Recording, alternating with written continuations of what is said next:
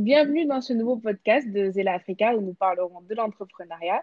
Et nous sommes en présence aujourd'hui de Olavissi Adjovi qui nous parlera de son entreprise Wikari. Donc, bienvenue Olavissi et merci à toi d'être présent. Bonsoir Amélia, merci pour l'invitation. Donc, euh, tu as été au lycée français en Afrique du Sud euh, avant d'entamer des études d'ingénieur à l'INSA de Lyon.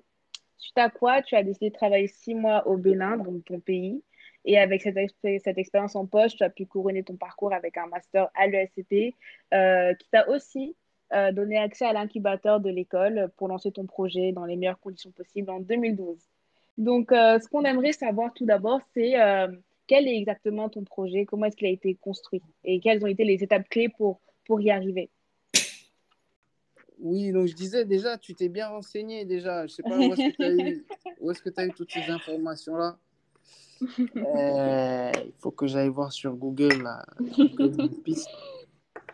Mais euh, donc le projet c'est Wikari, c'est un projet euh, de un service logistique qui au début démarre en 2012 sur du, du, fret aérien, donc des envois par avion entre de, de, Paris vers Dakar. Après début 2013, on a on s'est concentré sur les envois qui venaient des, sites de vente internationaux comme Amazon, Cdiscount, euh, Ikea, vente privée, etc. Et donc euh, permettre à des personnes au Sénégal de se faire livrer ces produits-là facilement chez eux au Sénégal. Mhm. Et on a même rapidement proposé un service qui, a, qui les assistait dans, dans l'achat même de, de leurs produits sur Internet. Ah, on a fait ça pendant quelques années et après 2019, on a, on a décidé de se repositionner sur euh, une clientèle plus B2B, donc euh, une clientèle euh, professionnelle, mhm. pour lesquelles en fait on propose des, des solutions logistiques, notamment sur des sujets de transport international, transit, et après ouais, tout ce qui est dernier kilomètre, livraison de dernier kilomètre. Euh, pour voilà, des, des, petites et moyennes entreprises africaines ou basées en Afrique qui ont des, des, euh, des, des, des, équipements ou des marchandises à, à, à faire venir d'un autre pays. Quoi. Mhm. Et donc, ça se limite strictement au, au transport euh, aérien? Non, ah oui, en fait, on a commencé sur le transport aérien et là, maintenant, on fait beaucoup, beaucoup de maritime, même plus de maritime que d'aérien. Et euh, pour, pour après tout ce qui est international, on fait très peu de routes. On fait, non, on fait, en gros, on fait pas, on fait pas de, on fait pas de route, hein. quasiment pas de mmh, route. Mmh, mmh. Euh, la route, on l'a fait au niveau national pour euh, le dernier kilomètre et tu vois les livraisons. Mais sinon, ouais, c'est tout ce qui est international, c'est surtout du maritime et de, l'aérien aussi. Et en général, quel type de marchandises est-ce qu'on peut envoyer? Non, il n'y a pas de limite. Hein. Nous, on peut transporter un stylo ou bien euh, un conteneur entier. quoi. Mhm. Et, vous étiez combien à lancer le projet? Alors, le lancement du projet, euh, la, petite histoire, c'est juste que donc, quand j'étais à l'ESCP, euh, j'ai intégré une association qui s'appelle l'African Business Club et on a organisé un concours d'entrepreneuriat et tout ça qui s'appelle ABC Innovation, qui est un, concours qui existait avant moi. Et je me rends compte qu'en 2009, euh, il y a des Sénégalais qui ont remporté le concours. Et euh, dans, donc, c'était trois, euh, c'était trois Sénégalais qui lançaient un business à Dakar. Et parmi ces trois Sénégalais, il y en a un que je connaissais, que je connaissais parce qu'on était sur le même campus à Lyon. D'accord, ok. Donc, il s'appelle Youssou. Donc, Youssou, on, est, on était sur le même campus, on a des amis en commun, on a fait les soirées ensemble et je savais que c'était un gars, c'était un gars sérieux et tout. Et donc, lui, en 2009, il est rentré au Sénégal chez lui et euh, il s'est euh, associé avec euh, des amis d'enfance à lui, donc Paomar et, et Mohamed. Et ils ont lancé en fait un service de distribution de courrier pour des entreprises, donc sur Dakar en gros. D'accord. Donc c'était, ils avaient euh, des scooters, des coursiers et ils livraient euh, voilà les courriers pour euh, des banques, des cabinets d'avocats, ce genre de choses. Mmh, le mmh. business s'appelait Speedmail Service. Ils ont fait ça, Ils ont fait ça en 2009, 2010, 2011. Et pendant ce temps-là, moi, j'étais. Bon, au début, j'étais. J'étais au Bénin, je suis revenu à Paris. Et donc, en 2011, je suis à Paris.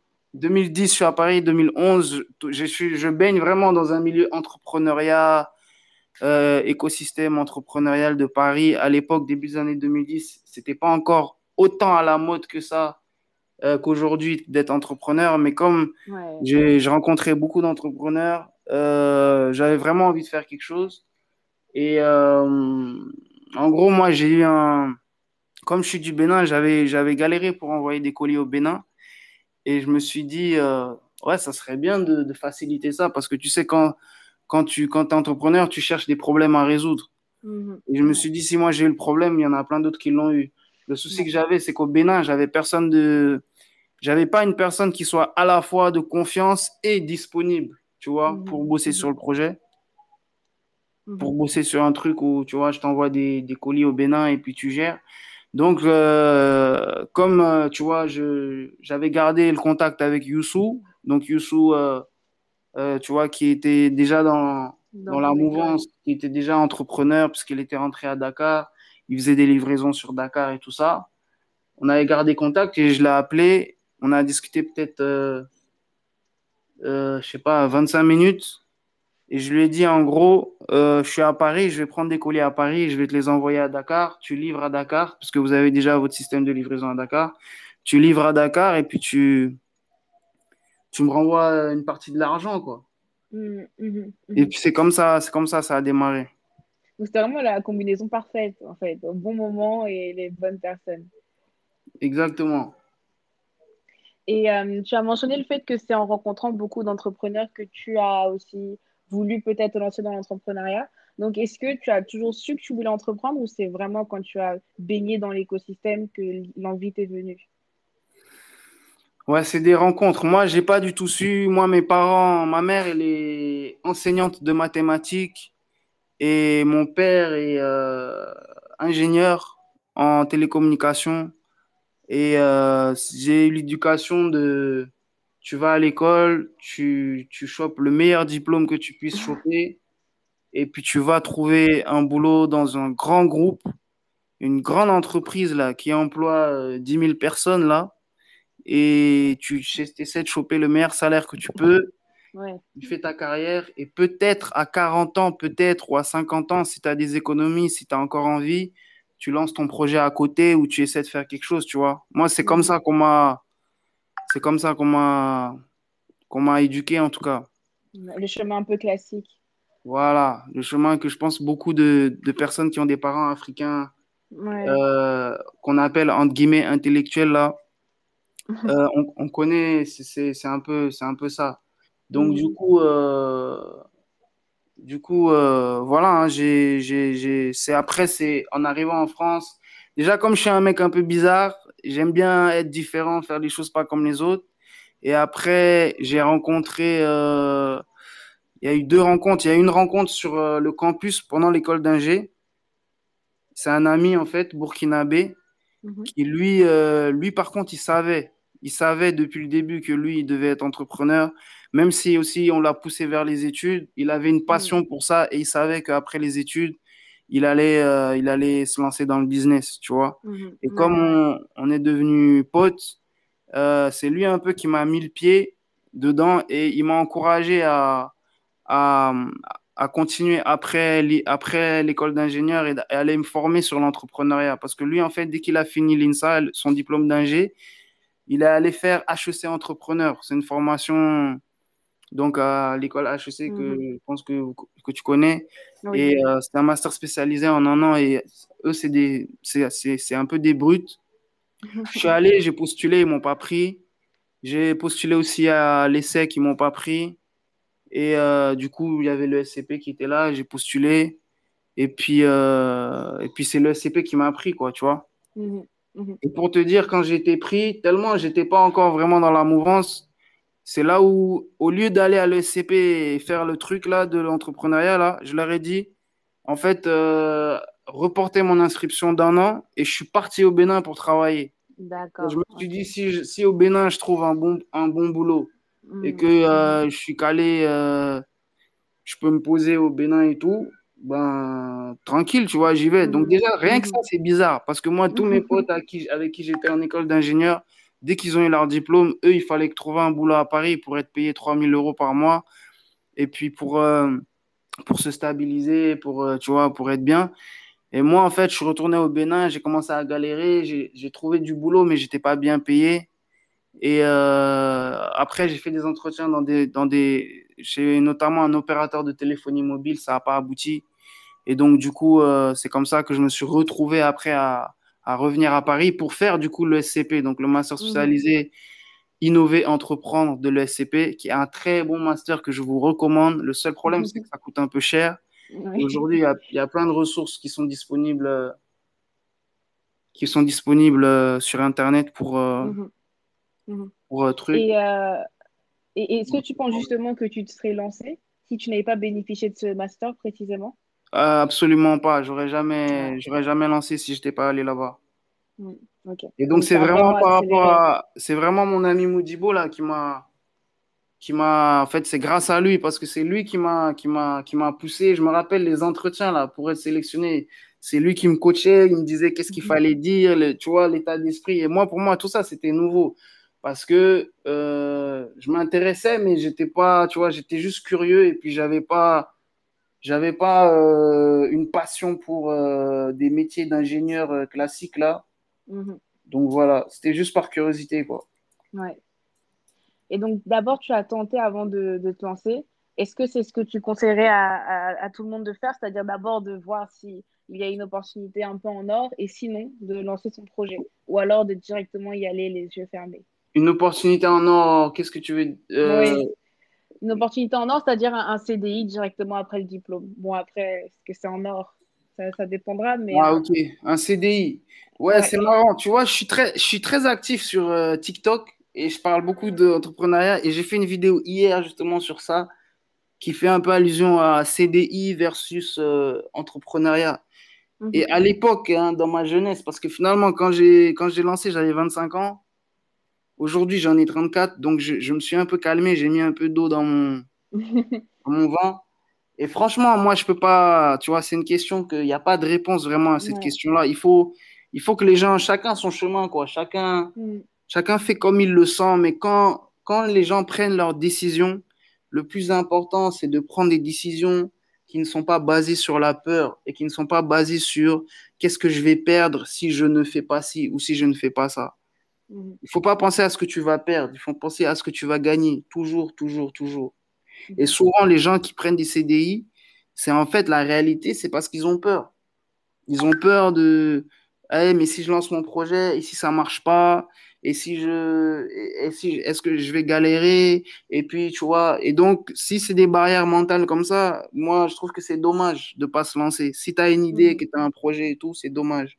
Mhm. Par contre, si tu as des enfants à nourrir et que tu as des charges et que tu as quatre petits frères au pays deux petites sœurs, tu dois payer leur scolarité et tout ça, et que c'est chaud et que tu dois avoir de l'argent tout de suite, tout de suite, et qu'il y a quelqu'un, EDF, qui te propose un salaire de 5000 euros alors que tu as 24 ans, 25 ans, je, c'est pas moi qui vais te dire de pas le prendre. Mhm. C'est pas moi qui vais te dire de pas le prendre. Mais euh, voilà, faut faire les choses pour les, pour les bonnes raisons. Et puis, et puis aussi, il faut pas forcer. hein. Il y a des gens qui sont pas, ils ont pas forcément envie d'entreprendre, ils ont pas forcément de projet, ils ont pas, tu vois. Donc, c'est euh, chacun son, chacun son truc. Mhm. Ouais. Je sais pas d'ailleurs, j'ai pas trop pris d'informations sur euh, votre groupe et ton, c'est Zeli Africa? Zela Africa, c'est ça. Du coup, vous êtes, vous êtes, euh, parce que c'est, il y a beaucoup d'entrepreneurs là-bas ou c'est c'est quoi le, le sujet? Euh, non, il y a plus de plus d'étudiants, des étudiants et des personnes qui, qui sont en poste aussi, oui, mais euh, pas énormément d'entrepreneurs, non. Ok. Mais donc encore des personnes qui ont pas mal de décisions à faire quant à leur futur professionnel et, et autres. Mais après, ce podcast sera disponible à l'écoute de, de tout le monde. Super, Mhm. super, super, super. Ok, Et, euh, et donc justement, euh, ton, ton projet à la base, euh, c'est, par rapport au Bénin que tu as trouvé le, le besoin qu'il y avait, mais tu as décidé de te focaliser sur le Sénégal. Euh, est-ce que quand tu as cherché ce besoin, tu t'es focalisé sur l'Afrique parce que tu voulais peut-être entreprendre en Afrique ou alors tu as cherché un besoin sans critères géographiques spécifiques? Non, moi, j'ai toujours cherché un truc en rapport avec l'Afrique. Hmm. Je me rappelle à l'ESCP, l'ESCP, on était une classe de 26 ou 27. On était deux. Non, non, non, non, j'étais le seul noir. Et après, il y avait un arabe. Sinon, le reste, c'était que, que des, des blancs. Et, euh, et on avait même, il y avait une session où, tu vois, on, on nous faisait passer au tableau et on devait dessiner quelque chose sans parler. Et ce qu'on dessinait, ça devait représenter un peu notre, euh, notre vision de où est-ce qu'on voulait être euh, dans 5 ans, dans 10 ans. Et moi, je me, suis, je me, suis, je me rappelle, j'ai dessiné un, j'ai dessiné l'Afrique, j'ai dessiné la France, et puis j'ai fait un truc entre les deux, tu vois. Hmm. Alors qu'à l'époque, il n'y avait pas de Wikari, il n'y avait rien. Ouais, ouais. Mais en fait, depuis petit, moi, je sais que après ça, c'est des il faut, faut creuser dans les dans l'enfance et dans les dans les traumatismes, les expériences que chacun a eues, que ça soit des expériences de racisme, que ça soit des expériences de euh, euh, l'expérience aussi que peut-être qu'on a avec l'éducation nationale, parce que comme tu l'as mentionné, moi j'ai fait fait l'éducation nationale française. J'ai fait collège français, lycée français, tout ça. Donc il y a beaucoup de choses qui ont fait que euh, moi je pour moi c'était toujours toujours un truc avec l'Afrique. Ça c'était obligatoire. Mhm, mhm. Mais je connais des Africains qui je connais un Béninois par exemple qui lui il est à Paris, il fait des choses magnifiques, il a un super business euh, à Paris et puis voilà quoi, il, tu vois, il Mm. vient au Bénin de temps en temps, je sais pas où il fait ce qu'il veut mais il, tu vois, il, son, son truc n'a rien à voir avec l'Afrique, tu vois. Et c'est Ouais, possible aussi. Son ouais. business s'appelle euh, attends, je vais lui faire une petite dédicace. euh, Wakatoon, je crois. D'accord. Ok. Attends, c'est ça ou c'est pas ça? Ouais, je crois que c'est ça. Mais euh, à vérifier, ouais, c'est- je crois que c'est ça. Ok. Et, euh, et aujourd'hui, est-ce que tu es encore euh, euh, focalisé sur la France et le Sénégal ou est-ce que le service a été maintenant étendu dans d'autres pays en Afrique? Alors, ça aussi, c'est une bonne question. En réalité, on a beaucoup de flux avec la France, toujours. On a beau, un Mhm. business qui repose quand même encore jusqu'à aujourd'hui. La majorité du flux vient de la France. On fait aussi euh, l'inverse, on fait de l'export, c'est-à-dire, euh, Mhm. donc c'est ça. Mais il y a aussi maintenant, il y a un gros potentiel sur la Chine. Donc, on fait pas mal d'opérations avec la Chine. D'accord. Euh, Chine vers Sénégal. Ça, c'est un- après un peu les États-Unis. Les Mhm. États-Unis, c'est Corona, carrément, on a suspendu, mais là, on recommence tout doucement à faire surtout du fret maritime avec les États-Unis. Et puis, je travaille avec le Togo. Je travaille avec le Togo. Le Togo, Bénin, c'est à côté, c'est la même. Mais euh, là, je fais des containers entre le Togo et le Bénin. Et, euh, et ça, c'est un truc qu'on a commencé là il y a six mois. Et je regrette vraiment de ne pas l'avoir fait de- dès 2010, 2017-2018 parce que euh, je pense qu'on serait vraiment, vraiment loin maintenant. Et en fait, on n'a pas idée du potentiel. Il y a énormément de marchandises qui circulent en Afrique de l'Ouest Mhm. et même euh, Afrique de l'Ouest, euh, entre l'Afrique de l'Ouest et l'Afrique centrale. Et c'est juste que c'est des, des flux qui passent sous le radar parce que c'est des flux informels qui passent Mhm. beaucoup par la route avec des transporteurs routiers qui sont informels, tu vois. Et euh, il y a quelque chose à apprendre parce que si tu arrives avec l'informel, c'est le monde réel en vrai. C'est Ouais. là où il se passe les choses. Mais quand toi, tu arrives avec une vision un peu plus professionnelle, tu proposes un service carré avec une visibilité sur les délais, sur les prix, tu fais la différence en fait. Et du coup, Mhm. les- on voit de plus en plus de gens essayer de se positionner sur ça. Nous, c'est ce qu'on essaye de faire. Donc là, on le fait surtout par euh, la voie maritime. Et puis, euh, on va voir tout ce que, où est-ce que ça va nous, nous amener. On a beaucoup de demandes sur la Côte d'Ivoire. Mais Côte d'Ivoire, euh, Sénégal, Côte d'Ivoire, il y a énormément de flux. Pour l'instant, on n'est pas encore prêt. Mais bon, quand on pourra le faire, on le fera aussi. Mhm. Et, et comment ça se fait que vous ayez attendu avant justement de commencer vraiment dans le marché intra-Afrique? Aïe, aïe, aïe, aïe, aïe. Ça, vraiment, c'est erreur de jeunesse. Erreur de jeunesse. Tu Ah. sais, Mhm. tu sais, c'est. Tu sais, tu passes du temps en France, tu fais tes Mhm. études, Mhm. en plus des études longues, et puis euh, tu traînes à Paris un peu, Ouais, ouais, et ouais. puis, euh, Et tu, tu es loin de la, es loin des réalités. Et tu vois, moi, moi j'ai 2012, donc j'étais, j'étais, j'étais à Paris. Je suis venu vite faire Dakar en 2013.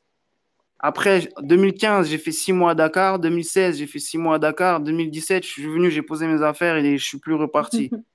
Mais en vrai, quand tu viens, tu t'acclimates, tu découvres une nouvelle culture, tout ça, tu restes déjà la majorité du temps sur Dakar. Et donc, Dakar, c'est pas le Sénégal, il faut aussi sortir. Mm. Et après, nous, en fait, on avait une base de clientèle qui était une clientèle euh, assez, euh, on va dire, haut de gamme. Parce que quand tu dis euh, des clients qui ont l'habitude de commander des produits à l'étranger, mais pour leur consommation personnelle, parce qu'à l'époque, c'était des clients particuliers surtout.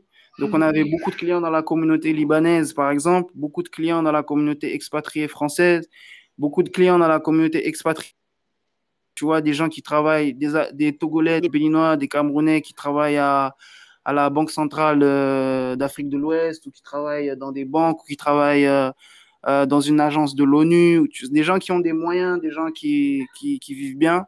Mhm. Et du coup, tu, tu restes focalisé sur, sur ce que tu connais. Et ce que tu connais, ben, mmh. moi, c'était mmh. euh, c'était Paris, la France, tout ça. Et comme il y avait de la demande, on faisait ça, tu vois. Paris, mmh. Dakar, Paris, Dakar. Alors qu'en fait, on était assis sur une mine d'or qu'on ne se rendait pas compte. Tu vois, moi, c'est aujourd'hui que je, suis frappé.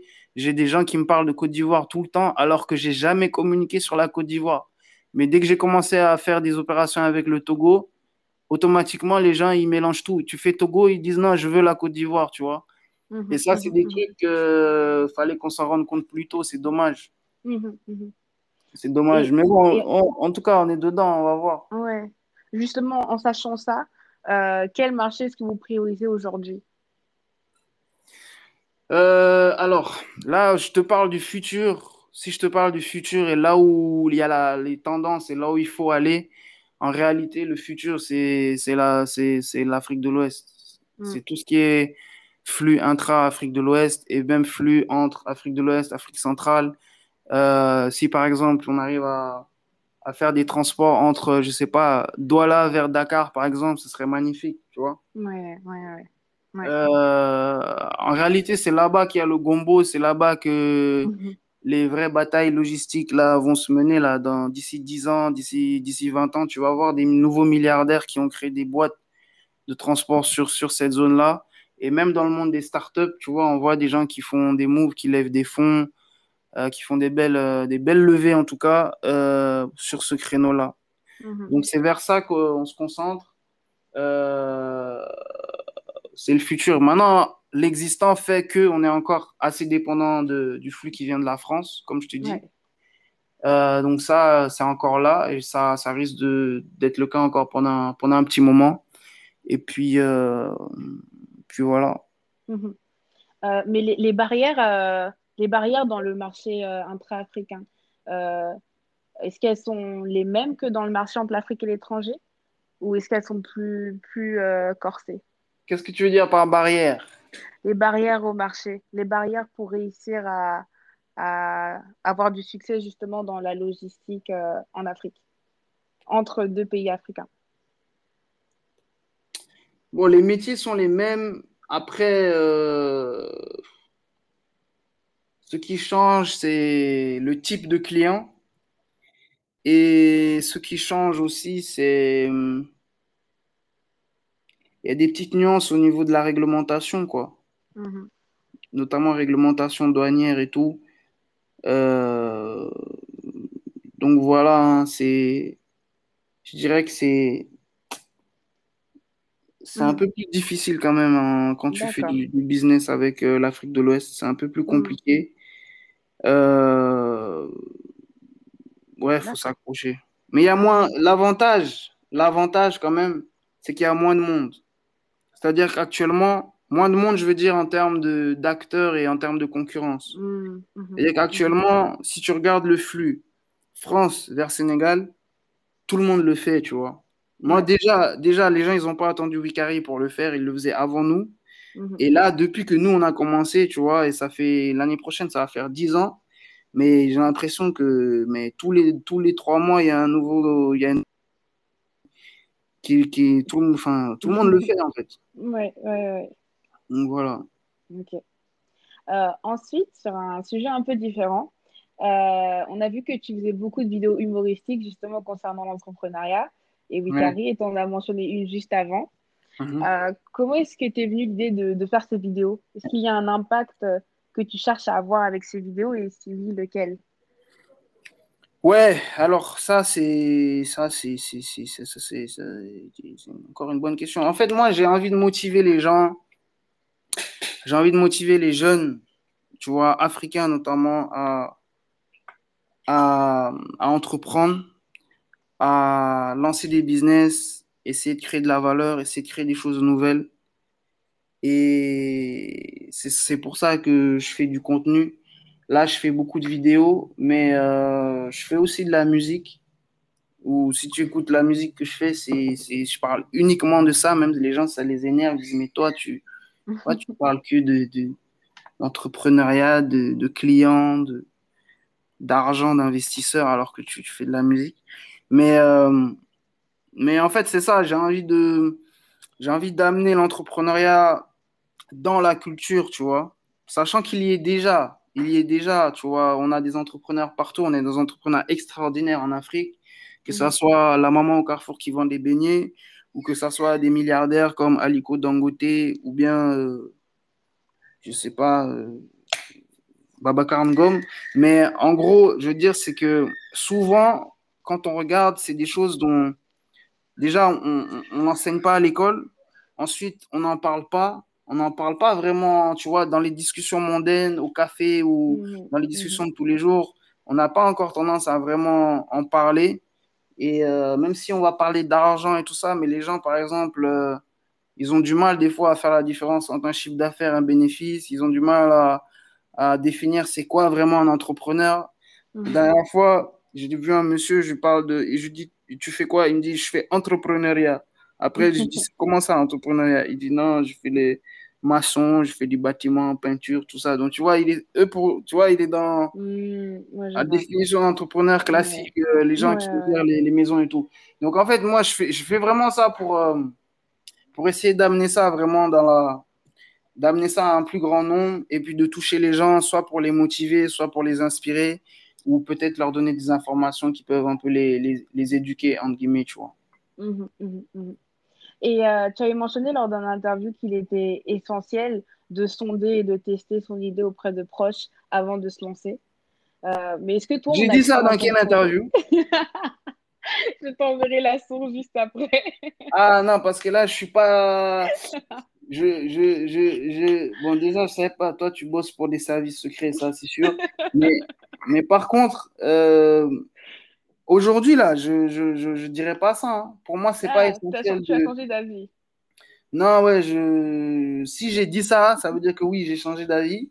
Parce que pour moi, les proches, souvent, c'est dangereux. Les proches, ils vont te décourager. Tu sais, des fois, on dit, le soutien, des fois, il vient des gens qui sont loin de toi. Parce que les gens qui sont Mhm, proches de toi, ils s'inquiètent pour toi. Et puis, ils ont une idée préconçue de ce que tu dois faire de ta vie. mhm, Et euh, il y a aussi des gens qui sont proches de toi, mais peut-être qui sont un peu jaloux. Quand tu testes auprès des proches, c'est pas toujours. Moi, je pense pas que c'est un bon conseil. Moi, ce que je peux conseiller aux gens, c'est que si tu as un projet là, et que tu, ça veut dire que tu veux résoudre le problème de quelqu'un, il faut trouver le quelqu'un en question, tu lui résous son problème jusqu'à ce qu'il te paye. Même s'il te paye 5 euros, c'est pas grave, parce que la distance, elle est infinie entre celui qui a un chiffre d'affaires égal à zéro et celui qui a un chiffre d'affaires supérieur à zéro.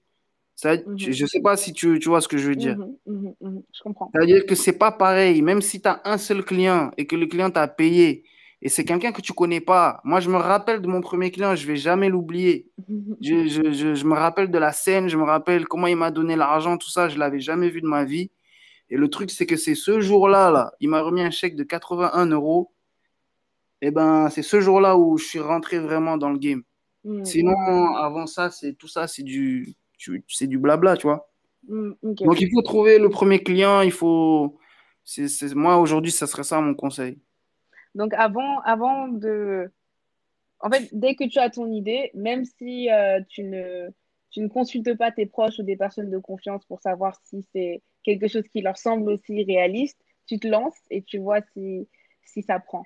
Exactement. Et quand tu te lances, il faut essayer de, de, lancer une version light, une version simplifiée du truc. Parce que souvent, quand on démarre, il y a des gens, ils, ils ont une image de quand je me lance, tout doit être parfait et tout. Mais en mm. réalité, quand tu dissèques ton, ton business, tu vois, au, au, centre du modèle économique, il y a ta proposition de valeur.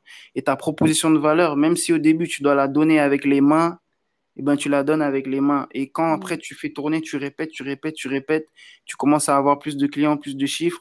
Là, tu ajoutes des briques qui font qu'au lieu de la donner à la main, tu vas venir euh, automatiquement, ça va, ça va flotter et puis ça va arriver sur un plateau pendant que toi, tu, tu dors et tu comptes ton argent, tu vois. Mais, mais au début, il ne faut pas hésiter à se retrousser les manches et tout ça. Et moi, jusqu'à aujourd'hui, quand on lance des nouveaux business, tout ça, quand il faut aller assister au dépotage du conteneur, soulever les colis, je le fais, tu vois, je n'ai pas ce problème-là. Oui, ouais, je vois. Euh, tu as aussi dit, et cette fois j'en suis certaine aussi, parce que c'était dans l'une de tes vidéos, tu as dit que le ballon, c'est comme la trésorerie, ça monte, ça descend, mais il faut gérer. Tu ah. confirmes? Oui, ça, je me rappelle. Donc, quels autres conseils est-ce que tu peux donner aux personnes qui souhaitent entreprendre, mais qui hésiteraient justement à cause de, sujets financiers, de contraintes financières ou de peur de, ne pas pouvoir gérer financièrement euh, leur entreprise? Alors, deux conseils. Le premier conseil, c'est bon, c'est pas, c'est plus par rapport à, ce que tu disais avant, c'est que euh, il faut essayer de trouver un mentor, quelqu'un, quelqu'un d'expérimenté, qui est entrepreneur euh, avant, qui, qui, a déjà entrepris, qui a, qui a fait des choses et que, qui va te faire gagner du temps et t'éviter de, de, faire certaines erreurs, tu vois, qui va t'aider à, à, prendre des décisions. Mhm. Euh, ça, c'est très important. Nous, ça nous a manqué. Et euh, il, faut, il faut chercher, en fait. Il faut chercher un mentor, quelqu'un qui est disponible, quelqu'un que tu peux même faire un point une fois par mois. Tu l'embêtes une heure par mois, par exemple. Et voilà, quelqu'un qui, qui, est mhm. bienveillant, tu vois, et qui a envie que tu réussisses. Mhm. Ça, ça peut aider beaucoup. Et la deuxième chose que je dirais, c'est que d'un point de vue financier, la trésorerie, tu sais, pour une entreprise, c'est comme le. C'est comme le. Comment on appelle? C'est comme l'oxygène, quoi.